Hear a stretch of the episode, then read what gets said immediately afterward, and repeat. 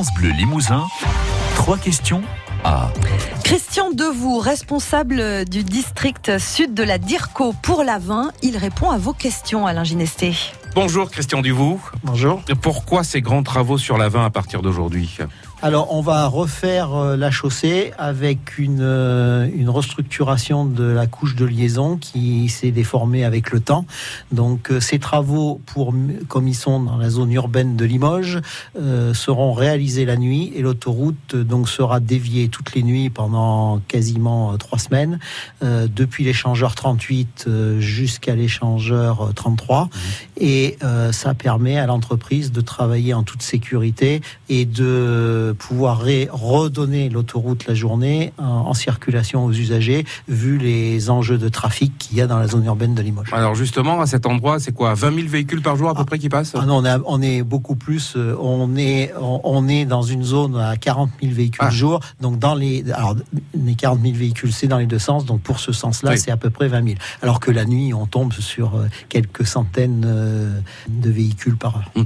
Qu'est-ce qui abîme les autoroutes pour que vous ayez besoin de faire des travaux aussi euh, volumineux Le temps, tout simplement, ou aussi le sel l'hiver, euh, l'usure, c'est quoi? Alors, on a euh, trois phénomènes qui vont user les chaussées. Alors, bien sûr, le temps, plus on va attendre, plus elles vont se dégrader.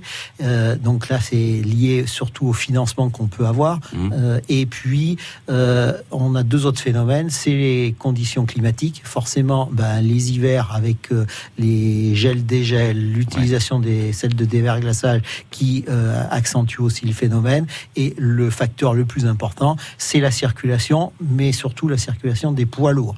Donc plus on a de poids lourds, plus la chaussée va se dégrader, aussi bien en couche de roulement que même en couche de structure. Mmh. Pour ça que de temps en temps, on est obligé de reprendre une partie de la structure pour aller chercher des couches plus profondes. Alors vous dites que ces gros travaux sont liés au financement, c'est bien normal. Euh, là, c'est une autoroute publique hein, gérée par l'État. La DIRCO, c'est l'État. Ça serait différent si elle était concédée au privé. Il y aurait des travaux plus fréquents, moins fréquents, d'après vous? C'est un grand débat qu'il y a dans l'opinion actuellement. C'est un, grand débat. Euh, je dirais, on est tous confrontés aux mêmes choses et euh, on a des on a des durées euh, moyennes de vie pour nos structures qui sont les mêmes puisque c'est des catalogues de structures.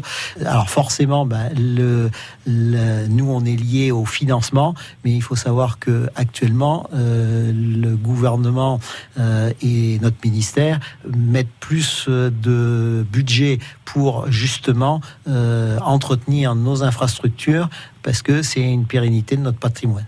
Ça serait pas mieux si c'était le privé, c'est ce que vous dites pas forcément. Je pense qu'on voit tous, on passe aussi euh, dans, sur des sections du privé qui sont euh, dans, dans un état euh, équivalent au nôtre. Hein. Alors forcément, tous les exploitants voudraient avoir plus de crédit pour faire plus de travaux. Tout le monde est pareil. À ceci près qu'une autoroute pour l'État, c'est pas rentable par définition. Alors c'est pas, pas le but? On va, on va dire que c'est pas le but d'une rentabilité. Le but c'est de, c'est de donner un service à l'usager, de se déplacer, donc euh, qui est gratuit, donc forcément qui est financé euh, par les recettes de l'État, donc nos impôts.